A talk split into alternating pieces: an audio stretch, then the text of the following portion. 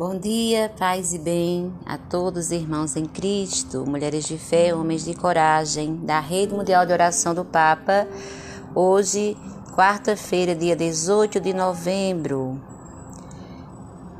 A leitura de hoje está em Apocalipse, livro do Apocalipse, capítulo 4, versículo 7. O primeiro ser vivo parecia um leão, o segundo era semelhante a um touro, o terceiro tinha rosto de homem e o quarto parecia uma águia voando.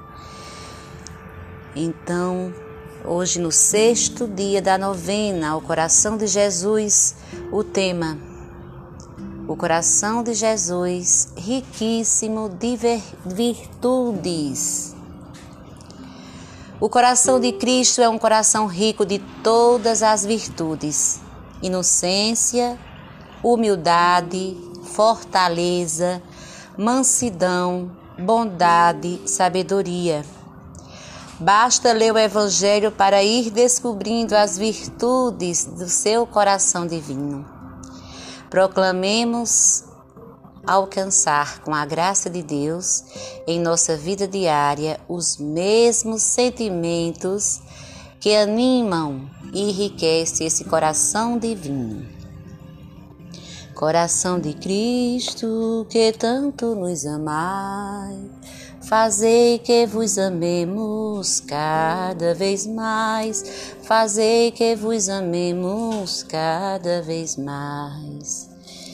Nesse sexto dia também a gente é, se solidariza com a nossa irmã Socorro Brandão, que serviu no apostolado da oração, tanto como coordenadora no grupo Monte Castelo, como também na coordenação diocesana nos auxiliou na tesouraria. Então, que possamos nesse dia, né, que é o dia do sepultamento dela, daqui a pouco às 10 horas, em Lagoa Seca, possamos contemplar a face de Deus, é, que ela possa contemplar a face de Deus, daí a gente contemplar as bênçãos da vida dela aqui na terra, a alegria, o jeito de servir, muito animado, animando o povo. Então a gente agradece a Deus o dom da vida dela, né? entrega no coração de Jesus, oferece a Deus toda a vida dela e a gente devolve a Deus ela, né?